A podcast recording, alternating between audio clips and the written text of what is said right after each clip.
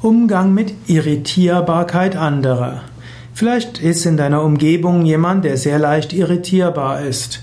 Er ist sehr leicht reizbar und wenn er sich auch für irgendetwas entschlossen hat, schnell bekommt er Zweifel, er ist schnell irritierbar. Wie gehst du damit um?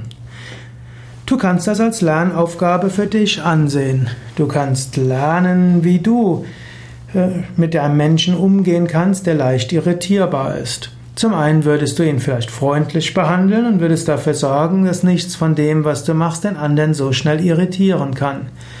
Zum zweiten würdest du ihm Vertrauen geben und immer wieder ihn bestätigen in dem, was zu tun ist.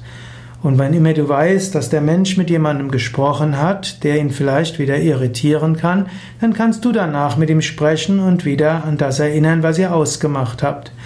Es hilft auch, das, was man besprochen hat, schriftlich zu fixieren und klar zu machen, wer macht was bis wann.